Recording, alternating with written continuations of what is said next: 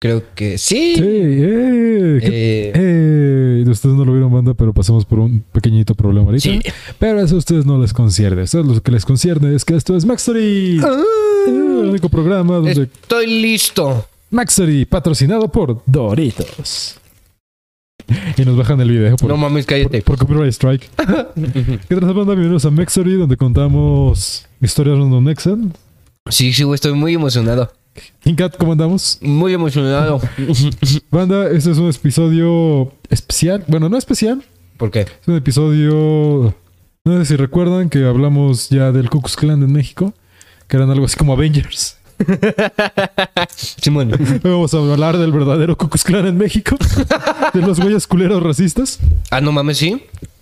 Este podcast tiene muchas citas y referencias para no tener la información, para tener la información exacta. Ok. Así que hay que iniciar. A ver, a ver, a ver. En México operaría una organización secreta de ultraderecha, de ultraderecha denominada El Yunque. Qué firme. Al Chile. Ujú. Adecuado. que desde la década de 1950 se habría infiltrado en ámbitos educativos, sociales, económicos y políticos. Su No mames. misión, O sea, como una secta, ándale, como, pero con poder. como Hydra, pero con gente Ah, morena. Como. Oh. Hydra con gente fea. Ujú. Su misión es defender el reino de Dios de amenazas anticatólicas y sobre todo estaría ligada al Partido Acción Nacional. What the twist. ¿Cómo? ¿Acción Nacional? ¿Cuál es ese? El pan. Ah, pensé que era el PRI. Ah, no es cierto. ¿Dónde está? Qué puta madre. Ajá. Esta tendría sus propias universidades y asociaciones civiles. Incluso algunos de sus miembros han ocupado cargos públicos en la cúpula presidencial. Ujú. Consideran investigadores consultados. Ok. El nombre de la organización alude a una herramienta de herrería, la cual es un bloque macizo de material, de un material lo suficientemente duro como para forjar otros componentes resistentes. Su función la habría efectuado un grupo de jóvenes universitarios de Puebla, apoyados por la Iglesia Católica en el año de 1953. A ver, a ver, ¿cómo? Esa parte no. Ay, no la. Ah, ponle- ah, ah, o sea, A ver, esa parte no la entendí. Eh, Pues el nombre que- fue hecho por unos estudiantes. Ajá, pues el nombre viene pues, de, del yunque para Claro, formar ujú. chingaderas. Y el nombre puede que haya venido de un, un grupo de jóvenes universitarios poblanos, junto con la ayuda de la Iglesia Católica, en 1953. Porque, No mames. porque obviamente si vamos a hablar de ultracatolicismo, vamos a hablar de Puebla. Y de años antes de los 60. Exactamente. Ujú. El nombre de esta entidad de ultraderecha se ha modificado con el paso del tiempo, explica en una entrevista el doctor Mario Santiago Jiménez, profesor del Instituto de Investigaciones, doctor José Mora. Tiene un nombre de loco, güey. Mario, ¿Cómo? Mario Santiago Jiménez. Sí, como que no le creerías. O sea, el típico an- héroe que no le crees al principio, güey. Un güey que dice puras cosas. Ándale. Ujú. Pues el nombre nació, nació con, la organización nació con el nombre de Vanguardia Integradora de la Nación. Después, entre la década de 1970 y 1980, cambió a Organización Nacional del Yunque. Ok. También llegó a reconocerse en algunos lugares como la orquesta. Ah, ese es una mamón. Y pues su mote de batalla más conocido es el yunque. Me está diciendo que, como me lo explicaste, cambió de muchos nombres, Ha tenido muchas caras a lo largo de la historia. pero la organización nació con los universitarios poblanos en los 50 o sea, ob- obviamente con, con el pedo de, de la iglesia. Y Ujú. después de ahí fue subiendo como de podercito en la sombra hasta llegar al pan. Ándale. ¿En Ahorita- qué, ¿En qué año estamos ubicados? Pues justamente ahorita, cuando cambió su nombre al yunque, es 1970. Ok, o sea, volvieron a la raíz. Ándale, digamos que sí volvieron a la raíz. Ok, La agrupación cuenta con varios membretes para evitar el rastreo de sus actividades. Pueden llegar a, a tener hasta tres o cuatro nombres falsos. Cuando ves los expedientes Oh, cabrón. de la Dirección Federal de Seguridad, te das cuenta de que se hacen bolas. No saben si es una, si son cuatro y se confunden. Y esa es la idea, agregó Ujú. el académico. Este, Mario Santiago Jiménez, el loquito. Ujú. Las militancias católicas en México tienen una tradición que se extiende desde el siglo XIX. A principios del siglo XX se organizaron para confrontar las ideas liberales de la Revolución Mexicana. no mames. Pues ya habíamos hablado de eso también. eh, bueno, ahorita vamos a hablar tantito de eso y ya lo Ok. complemento. Acaba tu idea. A finales de la década de 1920, para resistirse a la aplicación de la ley de la tolerancia de cultos, la cual derivó en la guerra cristera, no obstante, tras las cristiadas continuaron con sus operaciones, explica el doctor Mario Santiago Jiménez, Ok. que ya, hablábamos- ya habíamos hablado un poquito de ese pedo de las agrupaciones católicas secretas en México en el Mextory de la Guerra de las Vírgenes. Ok. Nada, ya me acordé. Ujú. Uno de los grupos católicos más importantes que se formó luego de la Guerra Cristera es el de los tecos. No tenemos en México una buena elección de nombres, lo siento. Mm. Esta agrupación secreta surgió en Guadalajara, Jalisco, durante la década de 1930. Ellos, con la ayuda del arzobispo Octavio Mérquez y Toriz, fundaron el Yunque con una de sus sucursales en Puebla. Pero no que eran estudiantes. No, de los estudiantes se acuña que le pusieron el nombre, Ah. pero la organización se fundó con estos güeyes. No mames que va más atrás. Sí, güey. güey. ¡A la verga! Ramón Plata Moreno y Manuel Díaz Cid fueron los, integra- los iniciadores del Yunque. En su comienzo, la organización operaba únicamente en las universidades. Crearon grupos públicos como el Movimiento Universitario Renovadora Orientación, Muro, en la UNAM, y el Frente Universitario Anticomunista, el FUA y Revive, en Puebla. Es neta. Referencia del 2014. Es neta, sí. Sí, así era la El acrónimo. FUA. El FUA. FUA. Bueno, pues sí, güey. Frente Universitario Anticomunista, FUA. Qué coincidencia. Dos historias mexicanas en un mismo chiste. Ujú. En la academia lo que hemos hecho es darle una especie de orden a todo esto, para entender que es parte de una larga tradición, es decir, no surgió nada más en el contexto de la Guerra Fría, y no nada más son una reacción, es una Verga. larga tradición de militancia. Y la particularidad de estos grupos, en específico esta rama de los tecos, el yunque, es que desde que se fundaron eran jóvenes que operaban en universidades. Ah, Fue eso citando a este Santiago Jiménez. Ah, ok. La independización del yunque llegó tras el Concilio Vaticano II, proceso de adaptación del mundo católico a la modernidad. Este proceso se llevó a cabo entre 1962 y 1965. Detalla el investigador del Instituto Mora, este Jiménez. Ok. Esta acción del Vaticano provocó que los tecos desconocieran al Papa, porque lo consideraban una traición a la Iglesia. Sin embargo, los yunqueros no respaldaron la decisión y optaron por separarse.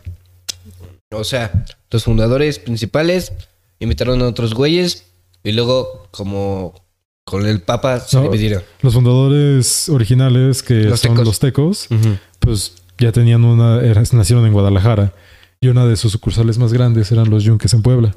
Ah, es como grupitos. Ándale. Como sucursales.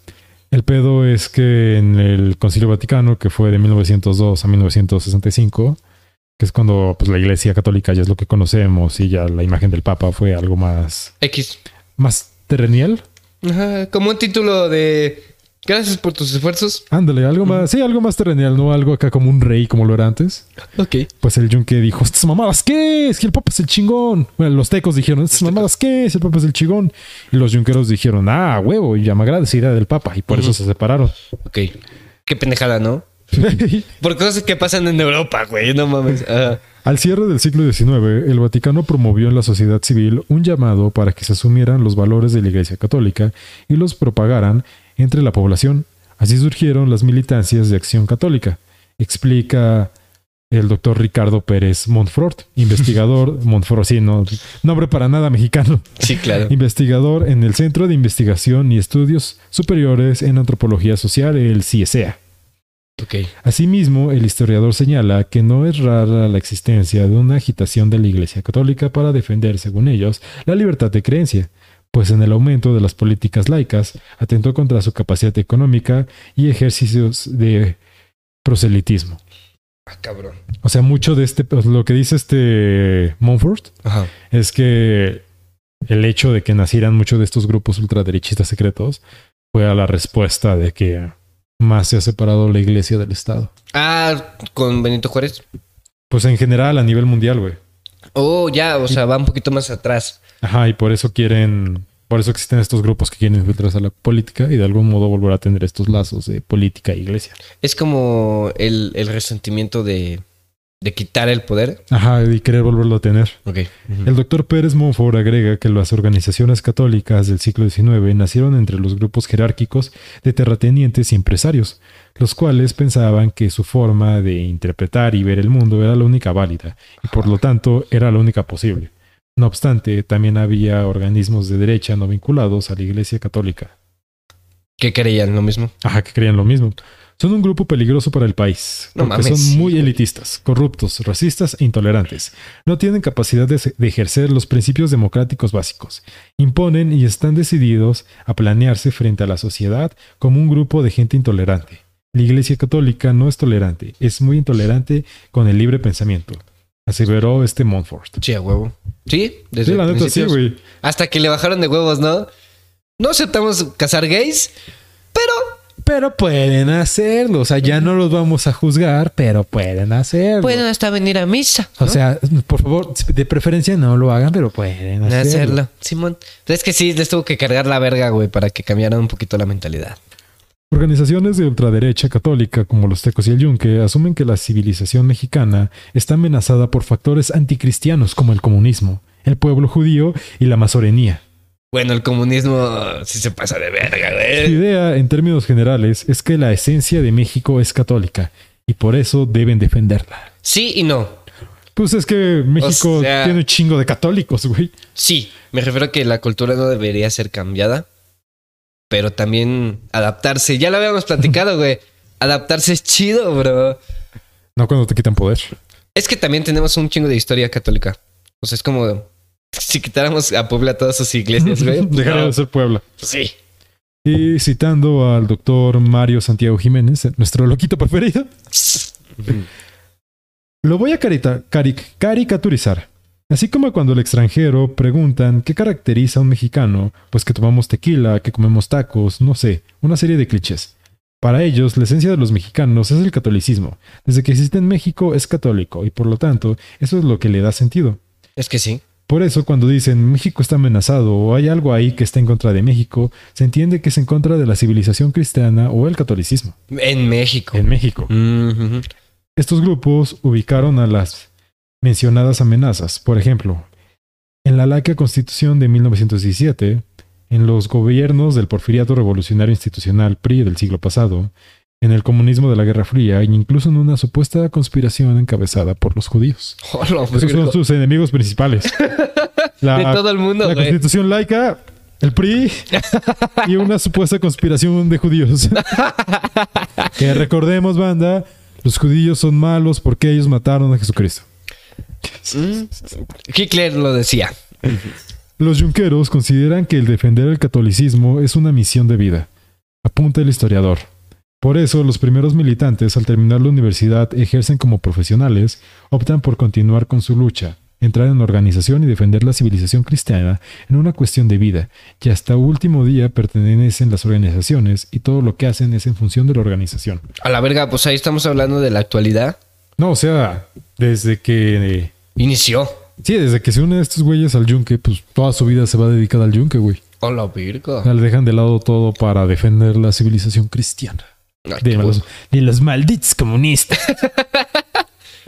en el siglo XIX, la Iglesia Católica prohibió las militancias secretas, porque este era un acto asociado a la masorería- a la masonería.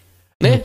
No pues, obstante, algunos sectores católicos crearon las organizaciones reservadas para poder mantener sus operaciones bajo Ah, qué sigilo. chingón. Tú sí, yo no. ¡A huevo! Ah, no mames. Esto según este Jiménez. Ajá. Dichas organizaciones... Güey, sí tiene. Sí, sí está loco, güey.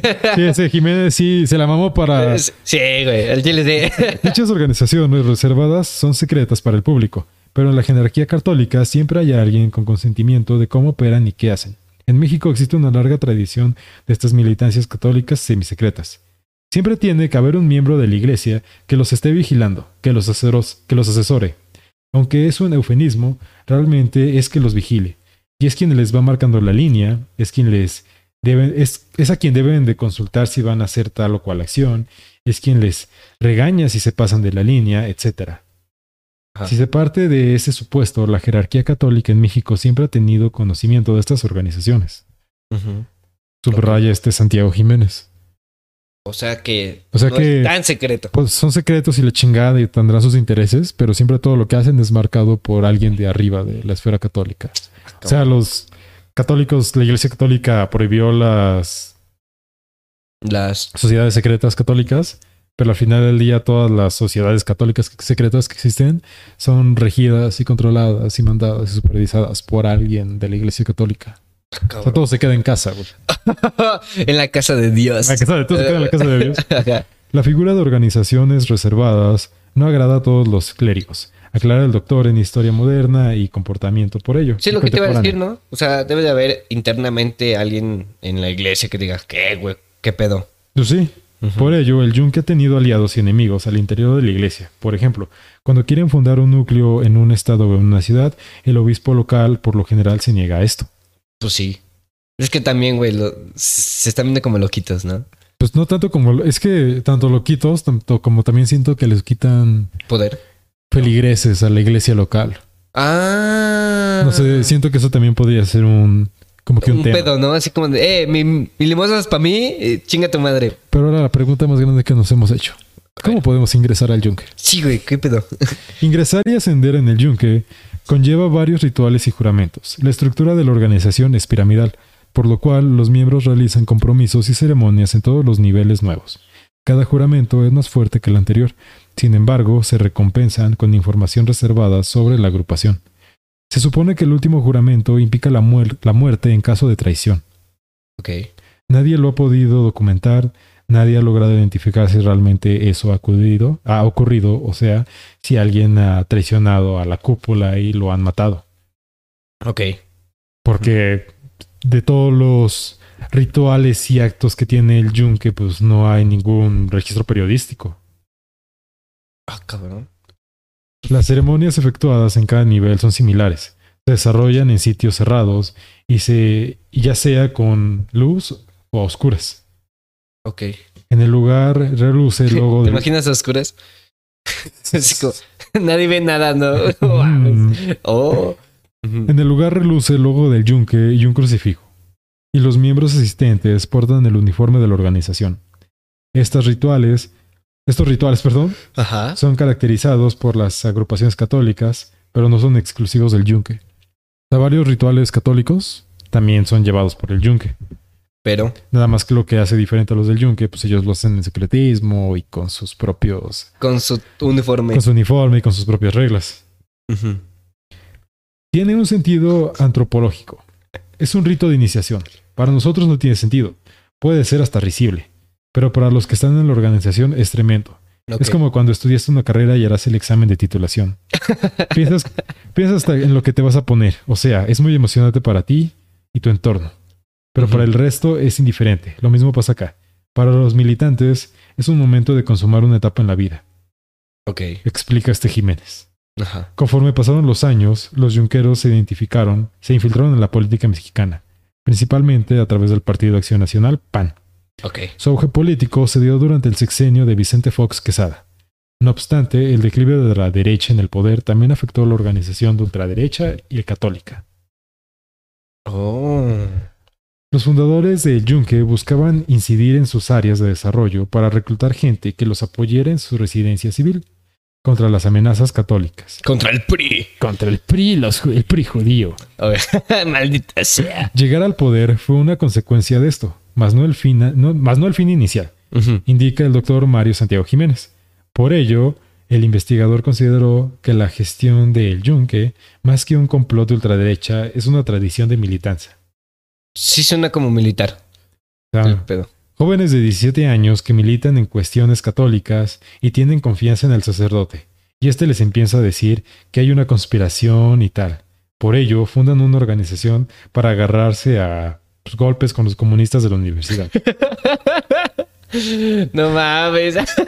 Plantear que desde ese momento ya ellos están planeando llegar al poder en año 2000. Se va a armar el ska. no mames. Perdón, tenía que ser. No hay pedo. Ah. Los yunqueros fundadores aprendieron y crecieron sobre la marcha. ok. Estos al salir de la universidad, ya como profesionistas, continuaron la misión de sus nuevos ámbitos en la vida. Así comenzaron con el reclutamiento de personas en sus lugares de trabajo, Además de su infiltración en organizaciones políticas como el PAN. Nada, pendejos, ¿eh? O sea, Nada, eran cabrones, güey. Sí, a huevo. También iniciaron con la creación de organismos públicos como la Unión Nacional de Padres de Familia, el Comité Nacional de Provida, la Asociación Nacional Cívica Femenina y el Desarrollo Humano Integral y la Asociación Acción Ciudadana. ¿Qué, qué, qué, qué, qué, qué, qué, qué, qué? ¿La asociación femenina? Sí, o sea, tienen, o sea, parte del plan del Yunque es crear muchas asociaciones públicas, o sea, públicas, públicas, Sí, sí. para atraer más gente. Y pues estas son las más famosas. No que es la mames. Unión Nacional de Padres de Familia, el Comité Nacional Provida, la Asociación Nacional Cívica Femenina, el Desarrollo Humano Integral y la Asociación de Acción Ciudadana. No mames. Verga. Cuando los yunqueros dicen hay que implantar el reino de Cristo en México, es más un eslogan de jovencitos de 20 años en la universidad que algo que realmente quieran hacer. Sí, a huevo. Cuando ya son otras generaciones, las de las décadas de 1980 o 1990, ya tienen más peso político. Ya crecieron en la organización que tiene recursos infinitos e está infiltrada en el PAN. Entonces, sí tienen sentido decir vamos por el poder político. Ah, O sea, también se desvió un poco el yunque. Mientras al principio sí era este pedo de que defender la sociedad cristiana, en las épocas de 1980 y 1990 con los nuevos egresados fue en plan de... Y sí, mejor entramos en la política todos con nuestro poder católico. a la verga. Pero sin quitar el paso principal. Así, Ah, de sin quitar el factor católico Ok. derechista. Ah, El doctor Ricardo Pérez Monfort estima que las organizaciones de ultraderecha, más que un complot, son parte de la complejidad de una sociedad como la mexicana, A huevo. la cual posee una serie de dinámicas donde constantemente hay tensión entre lo tradicional, lo jerárquico y lo impositivo frente a la tolerancia Sí, es Pensamiento parte de abierto. la cultura. y la lucha contra la desigualdad. Sí, a huevo. O sea, Sí. tiene sentido, güey. O sea, México es un país en el que constantemente tienes que mover las ramas para que suceda algo. Sí, Y mucha gente no va a estar de acuerdo de que muevas esas ramas. es- eh, sí, básicamente es como un país que quiere ser militarizado. Ándale. Ujú. El investigador del CISEA agrega que las agrupaciones con objetivos como la reivindicación de la educación católica tienen más peso civil que político, pues más del 90% de la población mexicana profesa la religión católica. Está poterísimo de mexicanos. Ok. En sus primeras décadas de vida, la organización del Yunque no tenía buena relación con el PAN, porque consideraban que los panistas era un grupo vendido al PRI. Ah, y sí, No obstante, bajo la idea de unificar a todos los católicos bajo una sola bandera, para las décadas de 1970 y 1980 comenzaron a infiltrarse en el partido. Asimismo, añadió, asimismo añadiendo que miembros del Yunque participaron con el PAN. Por ejemplo, en las elecciones de Chihuahua en 1986, en la candidatura presidencial de Manuel Cloutier en 1988 y en el gabinete del expresidente Vicente Fox. Ah, no mames. Este último hecho que marcó un nuevo camino hacia el objetivo de los yunqueros, conseguir el poder político para defender el catolicismo. O sea que básicamente sí lo estaban logrando. Ajá, sí estaban entrando a la política. No mames, y nosotros ni puta idea. Ujú. Cuando logran llegar al poder ejecutivo con Fox, ahí es donde dicen, esta era, esta era la estrategia. Esto era lo que teníamos que hacer. Ay, a huevo. Pues sí, güey. Ay, no mames. Ujú. Por eso no han salido del pan. Inclusive metieron a otros. Como Calderón. Es más, se sabe que hay yunqueros en el PRD, algunos que se fueron al PRI, y por ahí se dice que no está documentado, pero que gran parte de la bancada de Monera, de Morera, participó o fue partícipe del yunque. No mames. O sea, bajita la mano, el yunque está metido en todos los, par- en lo- al menos los partidos políticos más grandes, más grandes del momento. A la verga, güey. Ya me espantaste, güey. Eso cada vez se va más a la chingada. No. De ser estudiantes. eh, No mames, güey. En los- What? En las últimas dos décadas, dos décadas, al interior del yunque han exist- al, interior, al interior del yunque han existido problemas entre las viejas y las nuevas generaciones. Pues los miembros más longevos acusan a los recién ingresados de buscar solo poder político y no defender los ideales por los cuales se fundó la Pues es organización. que es no- lo normal, ¿no? Pues que también, sonando mamón, pero ahora sí son otros tiempos, güey. O sea, el yunque en los 50, 60, que tenía peso político, tenía peso civil, Ujú. era la lucha era completamente distinta a la del yunque de los 80s, 90s, que ya Era político. tiene gente en todos los partidos políticos. A huevo. Ujú. Sí, sí, sí. Por su parte, Edgar González Ruiz, investigador de la UNAM y especialista en la derecha mexicana, dice que el yunque adquirió mucho poder durante los periodos panistas de Fox y Felipe Calderón. Sin embargo, no es la organización de ultraderecha católica más importante. No mames. No mames, ¿qué? Los tecolotes, ¿verdad? ¡Volvieron! ¡Volvieron los tecolotes! Los tecos, güey. ¡Ah, maldita sea! Detalla además que hay muchos otros grupos de ultraderecha católica, los cuales poseen características más extremas y que operan con muchísimo más poder bajo los ideales cristólicos. Es como requisito, güey. ¿Qué? Entre más extrema, más, más cabrona. Más poder tienes, yo creo que sí, güey. No Mames. Ujú. Pero muchísimos de estos grupos que se cree que tienen más poder y más peso político, no hay un registro alguno. No. A lo largo de la historia de la extrema derecha, sucede que unos grupos aparecen y desaparecen. Otros, igual que el Yunque, han- ya están decayendo. Por su poder decayó el PAN que salió pues, del poder. Ujú. Oh, ok. También un gran golpe para el Yunque y para los tecos fue la muerte de Juan Pablo II.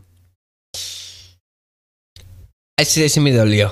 A todo el mundo. le Sí. Era, era un buen papa. Era un buen papá. En la década de 1950 y 1970, las operaciones de los yunqueros y la amenaza que pudieran significar se limitaba a las universidades. Después de la década de 1980, cuando se infiltraron en el PAN y crean sus primeras organizaciones, inicia su peso político. En el sexenio de Vicente Fox fue el cenit de su influencia política. Sin embargo, tras columniar el yunque tuvo un declive. Mm. Sí, a huevo. ¡Ah! Ah. ¡Ah, Dios mío! En la actualidad, no, entre así. En la actualidad se ingeren- en la actualidad su injerencia se centra en cargos políticos locales y principalmente en el ámbito sociocultural. Los yunqueros cuentan con estructuras escolares y con organizaciones que forman jóvenes con pensamientos proyectados en la idea de familia conservadora, A la verga. o sea, grupos pro vida y homofóbicos. Oh, mm. En ellos ronda pues, los miembros del yunque con su pedo de moldear las creencias y principios. El yunque también tiene la tradición que data desde la década de 1970 de participar en cursos para empresas, donde abordan temas de moral y, respon- y responsabilidad social. Ok, Por ejemplo, estos realizan a través de sus organizaciones. ok. Ok, ok, ok, ok, ok, ok, ok. No es una amenaza política, sino más bien una amenaza socio- sociocultural. Ahí es donde tiene su peso.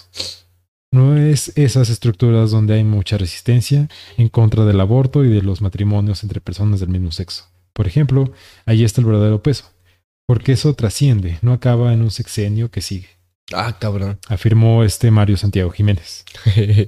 Mm.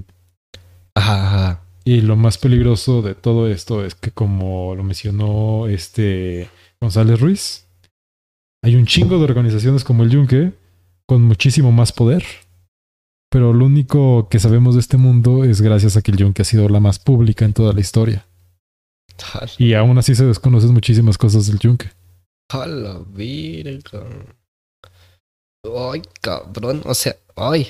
Hay cucus clan más cabrones. Hay cucus clan más cabrones y infiltrados en la política y en la sociedad más cabrones, pero no sabemos absolutamente nada de ellos. O sea, el Yunque ya ahorita no es tanto un peligro. porque Mm. ya es muy poca su injerencia en la política, pero todavía está ahí rondando. Mm, esperando su tiempo para. En 2017 el Yunque pues, se hizo público, güey, A la verga. pero no por eso mostró mucho de sus Y su historia. de su historia. Y aún así, aún con todo esto y con toda la historia del Yunque que te voy a decir, es de las menos poderosas y de la que más se sabe. A la verga. A la verga. no mames. La pregunta aquí es, ¿quién chingados controla México realmente?